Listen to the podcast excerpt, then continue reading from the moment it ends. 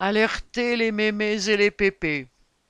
Devant le manque critique de personnel médical et d'infirmiers dans les établissements de santé, la loi de financement de la sécurité sociale permet, à titre provisoire, de maintenir leur activité jusqu'à leur 72e anniversaire. On suppose que c'est une blague. CHU de Besançon.